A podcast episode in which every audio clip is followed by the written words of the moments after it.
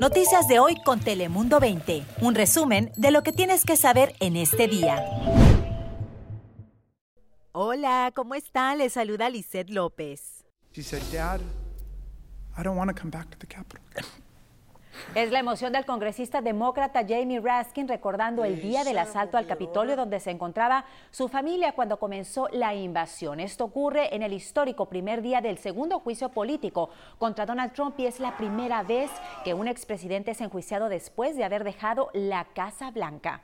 No solo en violencia, sino muertes el día 6 de enero. Alex Padilla, quien recuerden reemplazó en el Senado a la ahora vicepresidenta Kamala Harris, condenó la violencia y los altercados ocurridos en el Capitolio y los discursos del expresidente de Estados Unidos, al mismo tiempo que afirmó tener claro cuál será su voto. Y el condado de San Diego anunció que los contagios superan ya las 248 mil personas, concretamente 248 mil 51, mientras que la cifra de víctimas mortales llega a las 2.853. Por su parte, en Baja California hay ya 41.731 casos confirmados y el número de fallecidos es de 6.900. Manejo y hago todo lo que quiera hacer ahorita. Salgo a caminar, ando en bicicleta y vivo solo. Muy activo, ¿verdad? Bueno, este es el testimonio de una de las personas que hoy acudió al centro de vacunación en Escondido, que abrió sus puertas este martes y justo ahí en Escondido es una de las zonas donde más infecciones por coronavirus se han detectado. En este nuevo centro, además de vacunas, también se ofrecerán pruebas de coronavirus los lunes, miércoles y viernes por la tarde. Eso sí, es imprescindible concretar una cita previamente para poder recibir la dosis contra el coronavirus. Y precisamente concretar una cita es uno de los mayores problemas, especialmente para las personas de edad avanzada, pues que no están familiarizadas con las nuevas tecnologías.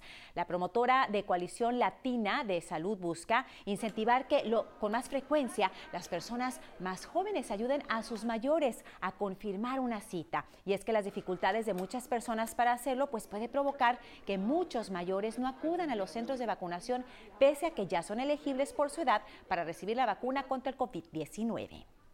Y la educación también ha impactado no solo a los mayores, sino también a los menores, especialmente en la escuela, en el Distrito Escolar Unificado de Encinitas, pues aumenta la presión de muchos padres para que reablan las escuelas a tiempo completo. Muchos de ellos quieren que se reanuden las clases presenciales los cinco días de la semana. Sin embargo, por el momento el distrito solo permite dos días por semana de clases en persona, mientras el resto son en línea. Las autoridades educativas explicaron que hasta que el condado cambia la fase roja por de contagios, pues no tomará ninguna decisión. Y este fin de semana podrá disfrutar de una bonita iniciativa que se puso en marcha en la zona de Barrio Logan, donde algunos miembros de la comunidad han decidido crear negocios al aire libre. Es la ingeniosa respuesta de los pequeños comerciantes para poder sobrevivir económicamente. Recuerden que Barrio Logan ha sido una de las zonas más azotadas por el coronavirus. Se espera que la iniciativa comience este fin de semana y estos negocios al aire libre se situarán en la avenida Logan entre Chicano Park y la calle 36. No se lo pierda. Y ahora vamos a ver cuáles son las noticias del día a nivel local. Y comenzamos con el Consejo Municipal de San Diego que busca dar un paso más para evitar los desalojos. El mes pasado el Consejo aprobó un plan para evitar estos desalojos tanto de inquilinos como de comerciantes afectados por la pandemia. Bajo este plan del alcalde Todd Gloria, pues invirtió más de 42 millones de dólares en fondos federales para ayudar a los residentes afectados. Esta moratoria amparará a los inquilinos hasta 60 días después de que la orden sanitaria sea suspendida eso es muy positivo. Y este año muchas cosas han cambiado y la fecha para declarar nuestros impuestos pues no fue la excepción. Generalmente la temporada de impuestos comenzaba a finales del mes de enero, pero debido a la pandemia pues iniciará el 12 de febrero, es decir, este viernes. Eso sí, el plazo sigue siendo el mismo. La fecha límite para declarar es el 15 de abril. Marque su calendario y le recomiendan hacer su declaración lo antes posible. También recuerde que los cheques de estímulo económico se deberán incluir con sus ingresos, no se le olvide. Ya no hay información sobre el trágico fallecimiento del jugador de baloncesto Kobe Bryant hace algo pues más de un año. Usted recordará, bueno, la Junta de Seguridad de Transporte Nacional determinó que el piloto del helicóptero donde viajaba la leyenda de los Lakers violó las reglas del vuelo al volar sobre nubes densas, lo que provocó su desorientación y el accidente en una ladera del área de Calabazas. Nueve personas fallecieron en este trágico accidente, incluyendo el piloto y la hija de Kobe Bryant de apenas 13 años de edad.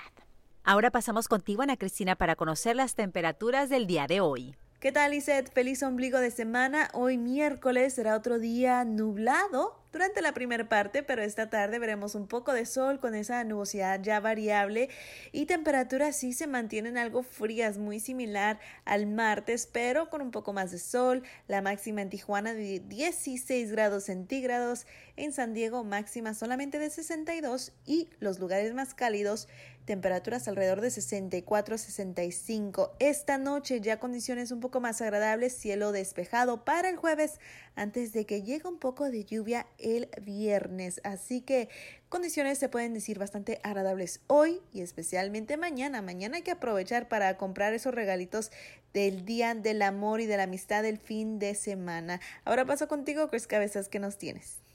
Pero vámonos al otro lado de la frontera porque el presidente de México, Andrés Manuel López Obrador, realizó controversiales declaraciones en las que negó que se hubieran dado protestas de médicos y enfermeros durante esta pandemia en Tijuana. Muchos trabajadores de salud afirman que las carencias de material y de condiciones de trabajo se han mantenido incluso desde el inicio de la crisis de salud. Y es que durante la pandemia solo en el Hospital General de Tijuana los enfermeros se han manifestado al menos en un par de veces en las últimas semanas. El 16 de diciembre del 2020 por falta de pago de su quincena y después el 18 de enero por mejores prestaciones.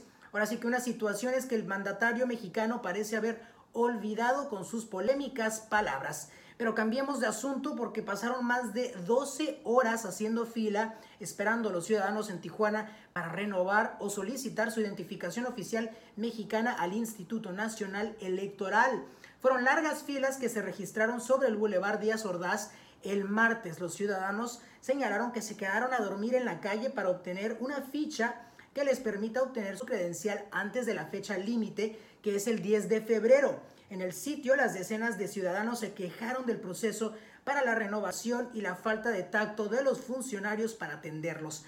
Ante las quejas, el Departamento de Comunicación del Instituto Nacional Electoral dijo a Telemundo que esos ciudadanos eran quienes participaban en el periodo extemporáneo para quienes no tramitaron una cita al renovar su identificación y aseguraron que cada módulo tiene una capacidad en promedio de 70 personas debido a la pandemia. Sin embargo, estarán dando más fichas a quienes necesiten realizar su trámite porque ya lo sabemos que es importantísimo contar con estos documentos e identificaciones para poder participar en las elecciones y demás. Yo soy Cris Cabezas. Lisette, regresamos contigo. Gracias, Cris. Y antes de irnos, le informo que los supervisores de la Junta del Condado de San Diego votaron de manera unánime para declarar la contaminación del río Tijuana como crisis de salud pública. Las lluvias que hemos tenido en ambas regiones han causado que el río pues arrastrara basura, pelotas, botellas de plástico y aguas residuales, las cuales llegan a nuestro océano provocando contaminación tanto en Tijuana como en San Diego. La supervisora del condado del Distrito 1, Nora Vargas, señaló que el proyecto buscará traer soluciones para la del río y buscará también recursos federales para apoyar este proyecto. Yo soy Lizeth López y recuerde que tenemos mucha información en todas nuestras plataformas. Noticias de hoy con Telemundo 20. Suscríbete para recibir alertas y actualizaciones cada día.